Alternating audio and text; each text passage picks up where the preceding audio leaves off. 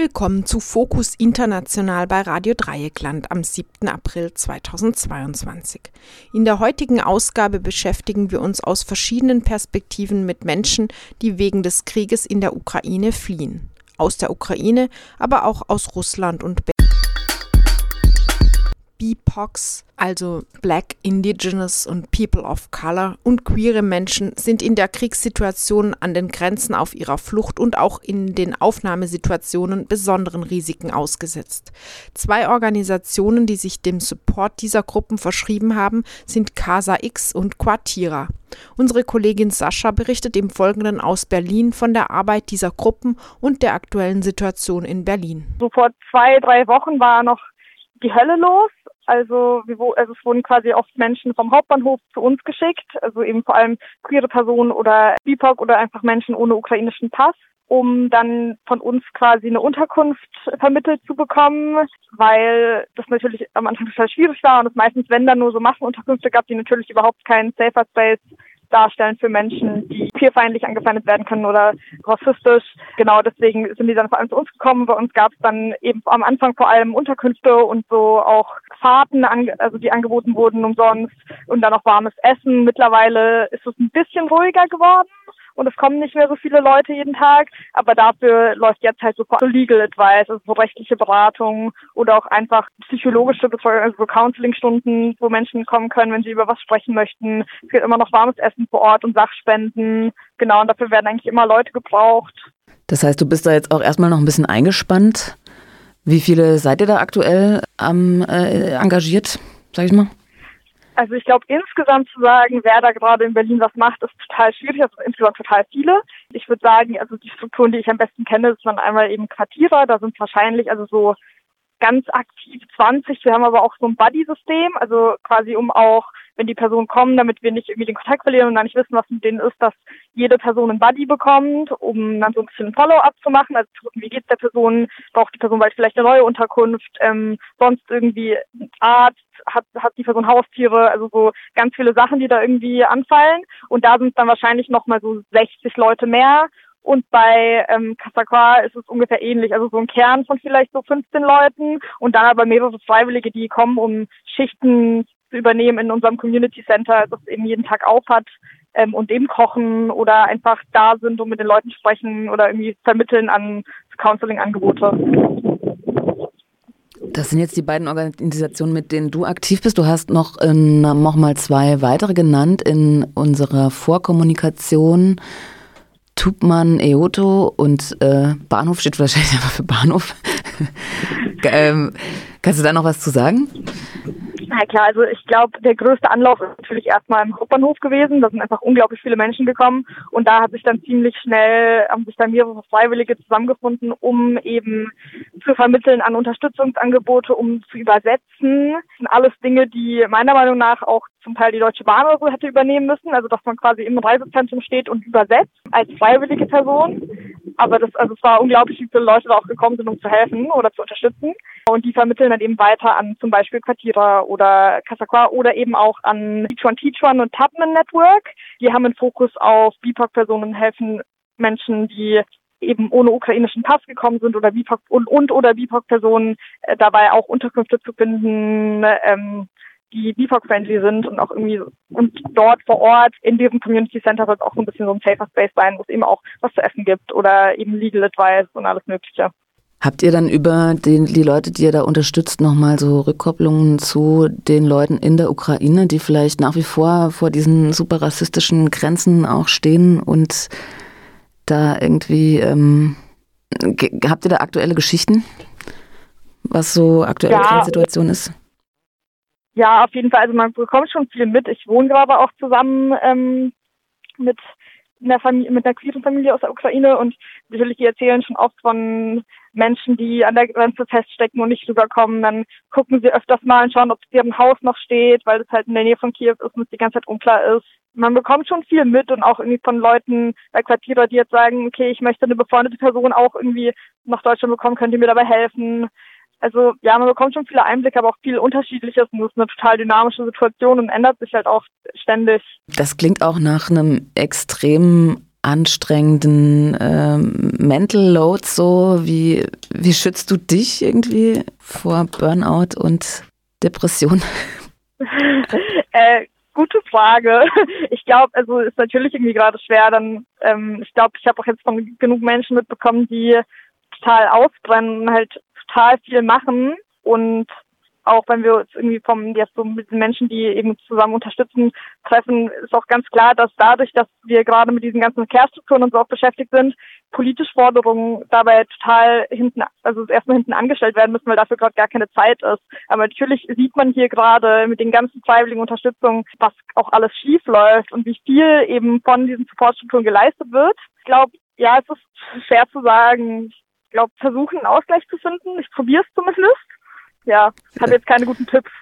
Ja, also ich wollte auch gerne Überleitung zu schaffen wie, zu, wie könnten wir das jetzt unterstützen. Also wahrscheinlich braucht es einfach viele Menschen, die sich engagieren, aber dann auch ein gutes Rotationssystem. Also mir persönlich ging es jetzt auch irgendwie so in den letzten Wochen, dass ich so dachte, okay, ich, äh, es sind so viele Leute engagiert, ich kann mich da jetzt erstmal zurücklehnen ein Stück weit und ähm, weiter meine politische Arbeit machen, die sich so grundsätzlich mit äh, einem rassistischen Grenzregime äh, beschäftigt und so weiter.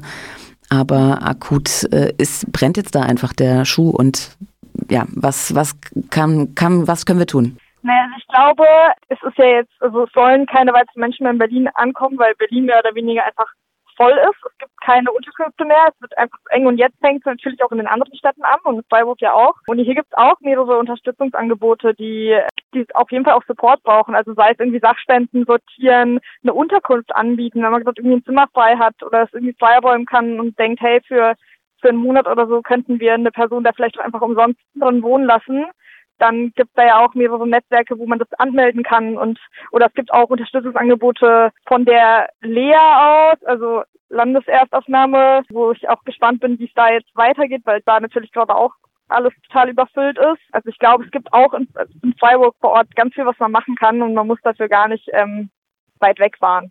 Hey Sascha, wolltest du noch was loswerden jetzt? Ja, genau. Ich würde einmal noch kurz was loswerden zum nächsten Dienstag. Ein kleiner Spoiler. Da wird es ein Interview geben mit der Pressesprecherin von Sphere. Sphere ist eine LGBTQAI Plus ähm, Organisation in Russland, die gerade ein Verfahren hat. Und naja, den, das, was gerade so ein bisschen den droht, ist, dass queerer Aktivismus in Russland sehr unmöglich wird. Und dazu wird nächsten Dienstag ein Interview im Mittagsmagazin geben. Millionen Menschen sind vor Putins Krieg aus der Ukraine geflohen. Doch auch aus Russland sind wohl über 200.000 Menschen geflohen, weil sie nicht unter einem Regime leben wollen, das ein Nachbarland unprovoziert mit Krieg überzieht und weil jede Opposition gegen den Krieg unterdrückt wird. Wir sprachen mit dem Leiter des Referats für Ost- und Südosteuropa der Heinrich-Böll-Stiftung, Walter Kaufmann. Das sind viele Menschen, die gesellschaftlich aktiv gewesen sind seit vielen Jahren, die sehr viel Druck schon ausgehalten haben, sei es, dass sie in unabhängigen ähm, journalistischen Initiativen unterwegs sind, dass sie irgendwas mit Kunst und Kultur machen, unabhängig, dass sie in sozialen Initiativen arbeiten, dass sie christkritische Wissenschaftler sind, äh, dass sie Anwälte sind. Es gibt ja viele Menschen, die in den äh, letzten Jahrzehnten durchaus eine gesellschaftliche Modernisierung vorangebracht haben in Russland, vor allem in den städtischen Zentren und die jetzt unter diesen Bedingungen keine Perspektive mehr für sich sehen oder sogar durch äh, Teilnahme an Protesten ähm, ins Visier der staatlichen repressiven Organe geraten sind und deswegen gehen müssen. Gibt es auch Leute, die vielleicht wegen drohendem Wehrdienst gehen? Es gibt ja noch keinen Wehrdienst äh, beziehungsweise keinen allgemeinen Wehrdienst. Ähm, es gibt aber Menschen, die davor fliehen, dass möglicherweise das Kriegsrecht eingeführt wird und die Grenzen zugemacht werden. Außerdem sind ja durch die ähm, Sanktionen und die Einstellung von Flugverbindungen die Wege nach außen sehr rar geworden. Es gibt keine Flugverbindung mehr in die EU. Es gibt auch ähm, keine Zugverbindung mittlerweile mehr in die EU. Ähm, und es ist sehr schwierig geworden und sehr teuer, außer Landes zu kommen. Auch das trägt dazu bei, dass viele versuchen, jetzt noch rauszukommen, bevor es zu spät ist. Hm. Und äh, wo kommen Sie dann hin? Kommen auch welche nach Deutschland? Es kommen einige nach Deutschland, wobei Deutschland zwar sehr attraktiv ist, weil hier auch eine große russischsprachige Community lebt mhm. und viele Menschen hier äh, Kontakte haben, ein Netzwerk haben. Aber es ist natürlich nicht leicht, nach Deutschland zu kommen. Äh, Russinnen und Russen, ähnlich wie Belarussen, Belarusinnen brauchen ein Visum, ein Schengen-Visum und dann das kommt man nur mit Einladung. Und ähm, das reicht auch nur für einen normalen touristischen Aufenthalt von bis zu 90 Tagen. Das bietet also keine äh, echte Perspektive. Deswegen gehen die meisten Leute erstmal in Länder, in denen man als russische Staatsbürgerin oder Staatsbürger kein Visum braucht, wie Georgien, Armenien, äh, Türkei, in solche, in solche Staaten. Hm. Wo es aber wahrscheinlich auch schwer ist, irgendwie äh, ein Auskommen zu finden. Dort ist es schwer, ein Auskommen zu finden. Allein nach Georgien sind in den letzten zwei Monaten etwa 35.000 Menschen äh, gegangen. Nach Jerewan in Armenien, da muss es auch so sein. Das sind schon äh, wirtschaftlich schwache Länder. Ähm, gerade in Armenien hat es durch den Karabachkrieg im letzten Jahr auch äh, schon einheimische armenische Flüchtlinge gegeben, bis zu 100.000. Jetzt äh, werden, hm. gibt es wieder Zahlen von einigen 10.000 Menschen, die aus Russland jetzt dort Wohnraum suchen und das schafft natürlich enorme Spannungen in diesen Ländern. Mhm. Und ähm, Asyl in Deutschland, wäre das eine Alternative? Asyl ist eine schlechte Alternative aus dem Grund, weil wer Asyl beantragt bei uns, ähm, bekommt zwar ganz bestimmte sehr geringe Sozialleistungen, aber wird in seiner Mobilität und in seinen sonstigen Rechten ja massiv äh, begrenzt. Der muss an einen zugewiesenen Ort ziehen, äh, hat keine, keine freie Mobilität, darf keine Arbeit aufnehmen ähm, und ist bis zum bis zu seiner Anerkennung äh, sozusagen ähm, ja in, in vielen Grundrechten ähm, beschnitten, um ihn sozusagen unter Kontrolle zu haben und, und dann im Fall der mhm. Ablehnung auch abschieben zu können. Ähm, das sind ja meistens Menschen, die arbeiten wollen, die arbeiten können, die hochqualifiziert sind äh, und die auch Russland nicht deswegen verlassen haben, weil sie ähm, nichts mehr mit Russland zu tun haben wollen, sondern im Gegenteil, die meisten wollen ja weiterarbeiten, wollen journalistisch weiterarbeiten, wollen als Anwälte weiterarbeiten, wollen ähm, dazu beitragen, dass sich in Russland was ändert. Und dafür müssen wir ihnen hier die Möglichkeit geben. Darum geht's. Hm. Naja, also man das das gesamte Asylverfahren für alle könnte man kritisieren, aber äh, könnte man nicht auch wenigstens ein bisschen pochen Gleichbehandlung? Äh, sie fliehen ja vor dem gleichen Krieg wie die ähm, äh, Ukrainerinnen, äh, die ja äh, offen aufgenommen werden, was ja auch nur gut ist.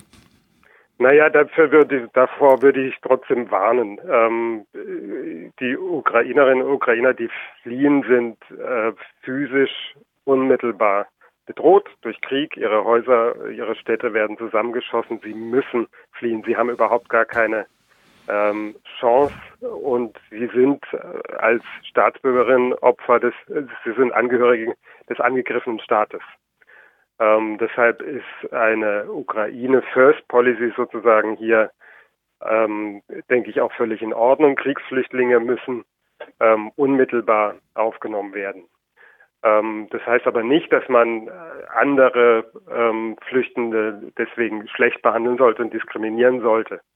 Äh, es darf nur nicht so sein, dass wir, ähm, was wir in Deutschland viel zu lange und gerne tun, immer über Russland first reden sozusagen und immer Russinnen und Russen gerne als Opfer ähm, sehen, behandeln von allem Möglichen und die Opfer Russlands, die in den Nachbarstaaten oft übersehen. Ja, also deswegen bin ich vorsichtig zu sagen, na, wenn wir die Ukrainer so nett behandeln, dann machen wir das doch jetzt mit den Russen ganz pauschal sozusagen auch. Hier gibt es einen Unterschied in der äh, Gewichtung der Ereignisse. Ähm, das heißt aber ausdrücklich nicht, dass wir Menschen, die hierher kommen aus Russland, weil sie dort unter den jetzigen Bedingungen auch nicht mehr leben können, ähm, schlecht behandeln. Und ich bin eindeutig dafür, und dafür setzen wir uns stark ein, dass es Gruppenlösungen gibt und nicht mühsame individuelle Asylverfahren, sondern ähm, humanitäre Visa, ähm, die einen Aufenthaltsstatus und eine Arbeitsmöglichkeit äh, bringen für mindestens ein Jahr und möglichst äh, darüber hinaus. Hm. Äh, was bedeutet das jetzt eigentlich für Russland? Also ich meine, viele von denen jetzt weggehen, also wenn jetzt zum Beispiel das Kriegsrecht verhängt wird sie werden einberufen oder weil sie eben äh, politische Gründe haben, äh, werden ja nicht so rasch wieder zurückkehren können, selbst wenn sie wollen.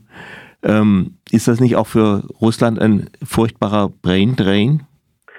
Natürlich, das ist ähm, eine Katastrophe für ein Land, was sich eigentlich ähm, modernisieren will, wie es immer mal wieder behauptet wird. Äh, der Brain Drain, der dauert natürlich schon längere, längere Zeit an. Ähm, die Repressionen gegen alle, die äh, abweichend denken, die unabhängig handeln wollen, ähm, die sich in die Politik einmischen wollen, die dauern ja schon viele Jahre ein, an und haben in den letzten zwei Jahren massiv zugenommen. Ähm, zum Beispiel mit diesem berüchtigten Agentengesetz, was all denjenigen, die internationale Kontakte haben und in internationalen Kooperationen stecken, ähm, unterstellt, sie würden als Agenten äh, gegen das eigene Land arbeiten und sich deswegen ähm, so registrieren lassen müssen. Und seit mittlerweile seit äh, Herbst 2020 gibt es nicht nur für Organisationen, sondern auch für Einzelpersonen äh, für Journalistinnen und Menschen, die diesen Status bekommen haben, müssen jede äh, Ausgabe, jede Tasse Kaffee, die sie ausgeben, ähm, registrieren und nachher dem Justizministerium äh, vorlegen, Abrechnungen sozusagen vorlegen. Das ist faktisch ein Berufsverbot. Äh, solche Menschen können unter diesen Bedingungen nicht mehr arbeiten und müssen das Land verlassen. Ähnliches gilt für Anwälte zum Beispiel. Und wenn solche Leute gut ausgebildete Leute in großen Zahlen das Land verlassen müssen, ähm, ist es natürlich ein riesiges Problem, letztlich für Russland selbst. Ein breites zivilgesellschaftliches Bündnis von der Aktion der Christen für die Abschaffung der Folter über DFGVK-Verbände, verschiedene Flüchtlingsräte, die Informationsstelle Militarisierung, die IPPNW, das Komitee für Grundrechte und Demokratie, Pro Asyl und dem Republikanischen Anwältinnen und Anwälteverein fordert Schutz und Asyl für Deserteure und Kriegsdienstverweigerer aus Russland, Belarus und der Ukraine. Initiiert wurde der Aufruf von Connection. Connection setzt sich für ein umfassendes Recht auf Kriegsdienstverweigerung ein und unterstützt verfolgte Kriegsdienstverweigerer und Verweigerinnen in Zusammenarbeit mit Gruppen und Organisationen, die sich in ihren Ländern gegen Krieg, Militär und Wehrpflicht engagieren. Über den Aufruf und den damit verbundenen Antrag an den Bundestag haben wir mit Rudi Friedrich von Connection gesprochen. Ja, wir äh, sagen, dass äh, jeder und jede das Recht hat, den Krieg zu verweigern. Das gilt für alle an diesem Konflikt beteiligten ähm, oder wehrpflichtigen Männer. Es gilt also sowohl für die aus Belarus, äh, Belarus ist auch am Krieg beteiligt, das gilt auch für die aus Russland, das gilt auch für die aus der Ukraine, für alle Männer und Frauen, die nicht am Krieg teilnehmen wollen und die ähm, haben ein Problem, denn wenn sie in ihren Ländern den Kriegsdienst verweigern wollen, wird das in aller Regel nicht akzeptiert. Es ist sehr restriktiv geregelt und gerade in einer Kriegssituation zeigt sich immer wieder, dass das Militär besonders scharf vorgeht, dass es möglicherweise wilde Rekrutierungen gibt, also ähm, nicht ordnungsgemäße Rekrutierungen, dass das Verfahren zur Kriegsdienstverweigerung ausgehebelt wird, ähm, dass Leute nicht anerkannt werden und ähm, da braucht es einen Schutz für diese Leute und deswegen haben wir diesen Schutz eingefordert.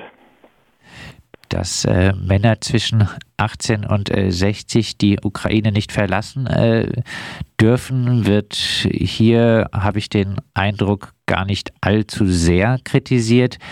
Äh, die folgende Trennung von Familien ist fürchterlich. Ist es angesichts des Krieges aber nicht ein normales Vorgehen seitens der Ukraine?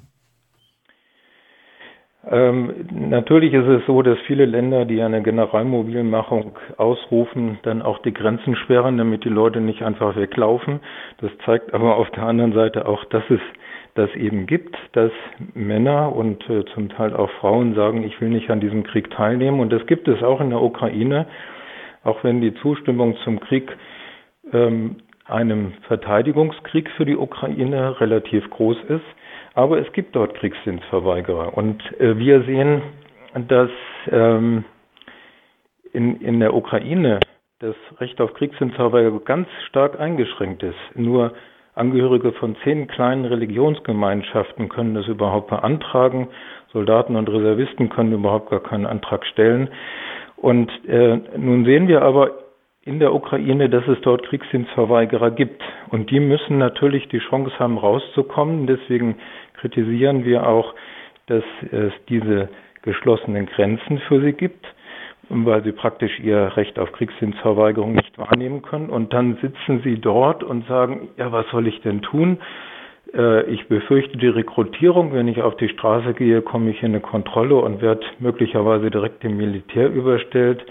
Und äh, das heißt für mich Kriegsansatz. Sie können also ihr Menschenrecht auf Kriegsdienstverweigerung nicht mehr wahrnehmen. Und das heißt, die Ukraine muss die Grenzen auch für diese Menschen öffnen und äh, oder ein Recht auf Kriegsdienstverweigerung für jeden und jede einrichten, aber das passiert halt in einer solch angespannten Situation nicht. Es ist Krieg und das heißt, die Konfrontation ist hoch, die ähm, ja, Kriegsdienstverweigerer und Deserteure gelten als Verräter. Das ist eine ganz heikle Situation für sie und deswegen müssen sie flüchten und müssen auch die Möglichkeit haben, flüchten zu können.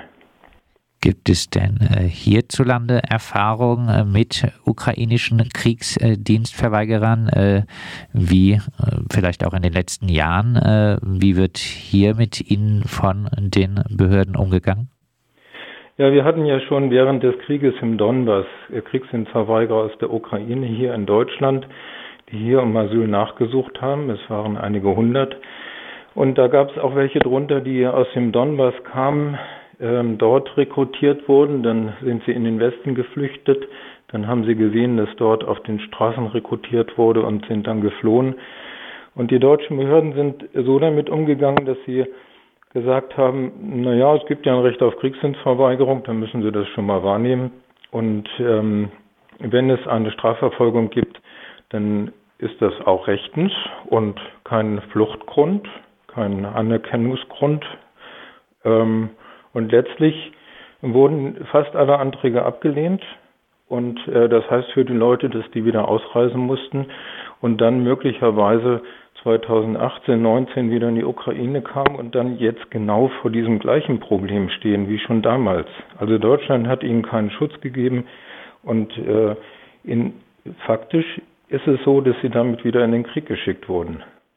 Sie fordern jetzt äh, Asyl für äh, diese Menschen. Äh, die Erteilung vom äh, Asyl durch den EU-Ratsbeschluss bekommen Menschen aus der Ukraine doch äh, für zunächst ein Jahr einen sicheren Aufenthalt. Warum reicht das nicht erstmal aus? Das ist natürlich so, wenn die hier sind, ähm, ukrainische Männer hier in Deutschland sind und diesen humanitären Aufenthalt haben, irgendwann läuft dieser aus und sei es jetzt nach einem Jahr oder wenn er verlängert wird, auch etwas später. Und dann stellt sich in der Tat die Frage, was ist denn mit dieser Militärdienstentziehung, mit dieser Kriegsdienstverweigerung, die Sie jetzt gemacht haben, dass Sie sich jetzt entzogen haben. Ähm, wir nehmen an und befürchten, dass Sie dann äh, Strafverfolgung zu befürchten haben und deswegen fordern wir jetzt schon ein, dass Sie Schutz erhalten. Ähm, wir können ja nicht warten, bis es dann passiert ist, sondern wir müssen ja sehen, dass ein Schutz auch dauerhaft garantiert wird. Nur das ähm, verhindert, dass sie einer weiteren Verfolgung ausgesetzt sind. Sie fordern, wie eingangs äh, erwähnt, auch äh, Schutz äh, für Deserteure und Kriegsdienstverweigerer aus Russland und Belarus. Warum müssen diese hier Asyl erhalten? Ja, in Belarus und Russland ist es ja so, dass äh, das ganz eindeutig ein Angriffskrieg ist, völkerrechtswidrig und äh, von der UNO auch verurteilt. Ähm, für diese Militärdienstentzieher, Deserteure, Kriegsdienstverweigerer äh, gilt, dass sie sich einem Krieg entziehen, der von der gesamten Staatengemeinschaft oder fast der gesamten Staatengemeinschaft verurteilt wird. Und wenn es ein Angriffskrieg ist, und wenn er völkerrechtswidrig ist, dann ist es ja eigentlich sogar ihre Pflicht, den Krieg zu verweigern, den Einsatz im Krieg zu verweigern. Wenn sie das aber jetzt tun und sie schaffen es tatsächlich in die Europäische Union zu kommen, dann äh, können sie sich zwar auf eine Richtlinie der Europäischen Union berufen, die äh, Richtlinie, die definiert, wann jemand als Flüchtling anerkannt wird, dann können sie sagen, ich habe mich einem völkerrechtswidrigen Krieg entzogen. ich wollte da nicht hin. Ich berufe mich auf die Qualifikationsrichtlinie, so heißt sie, Artikel 9. Danach soll derjenige Schutz kriegen, der Verfolgung befürchten muss und sich einem völkerrechtswidrigen Krieg entzogen hat. Und wenn wir dann aber die Urteile der letzten Jahre an, uns anschauen, dann müssen wir feststellen, die, das Bundesamt für Migration oder auch die Gerichte machen es denen jetzt nicht so einfach. Die sagen nicht, das ist eine gute Sache, dass du das gemacht hast, sondern sie sagen stattdessen, bist du denn überhaupt einberufen worden? Hast du denn einen Antrag auf Kriegsdienstverweigerung gestellt? Ist deine Einheit überhaupt im Krieg eingesetzt worden?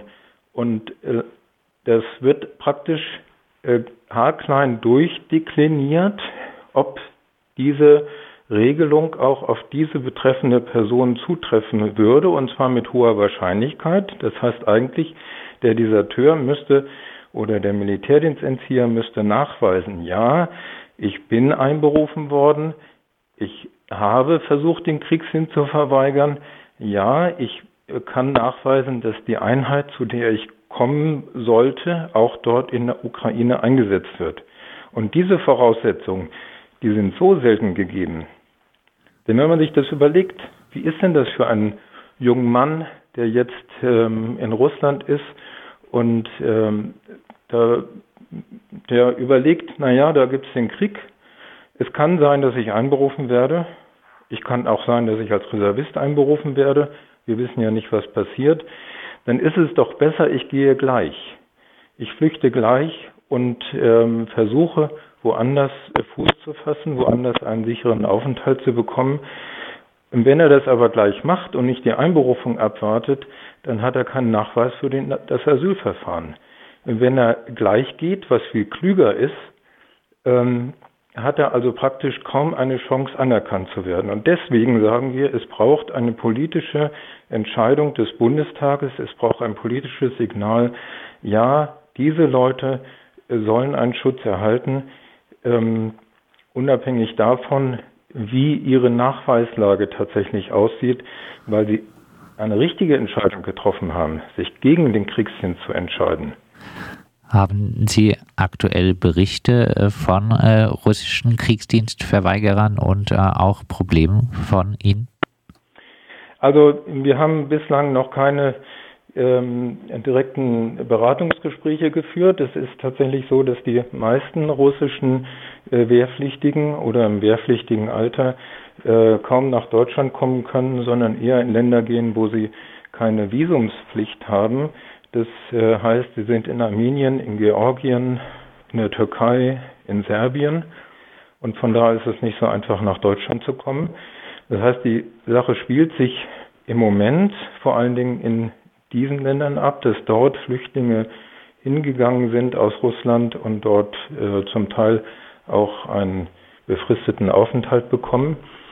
Ähm, was wir schon gesehen haben, sind Urteile des Bundesamtes für Migration in solchen Fällen, ähm, Entscheidungen des Bundesamtes für Migration, die äh, sehr wohl genau das sagen, was wir schon befürchtet haben, und äh, wo wir sagen, es braucht eine Entscheidung des Bundestages, es braucht eine Anweisung des Innenministeriums, dass so nicht mit diesen Menschen umgegangen werden soll, dass sie tatsächlich einen Schutz bekommen.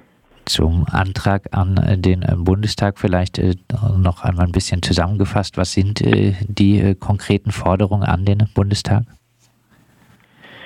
Uns geht es darum, dass der Bundestag beschließt, dass Deserteure und Kriegsdienstverweigerer aus dem Kriegsgebiet der Ukraine, das heißt aus den am Krieg beteiligten Ländern Belarus, Russland und Ukraine einen Schutz bekommen, dass sie ähm, dauerhaft hier in Deutschland äh, leben können und einen dauerhaften Schutz erhalten, dass sie vor Verfolgung sicher sind und äh, dass wir sagen, dass dies ein Zeichen wäre, um genau diese Menschen zu unterstützen, die sich nicht an einem Krieg beteiligen wollen. Abschließend Hoffnung, dass Sie gehört werden? Naja, es gibt schon Diskussionen darüber, ähm, wie so etwas aussehen kann. Es gab auch ähm, Vorschläge aus den verschiedenen Parteien, also durchaus aus verschiedenen Parteien dazu. Ähm, und ich denke, dass so ein zivilgesellschaftlicher Zusammenschluss, so ein Bündnis doch noch einmal mehr Druck ausüben kann, dass da tatsächlich was passiert. Um Flucht wegen des Ukraine-Kriegs, nicht nur aus der Ukraine selbst, ging es in dieser Ausgabe von Fokus International bei Radio Dreieckland. Ihr hörtet die Sendung vom 7. April 2022.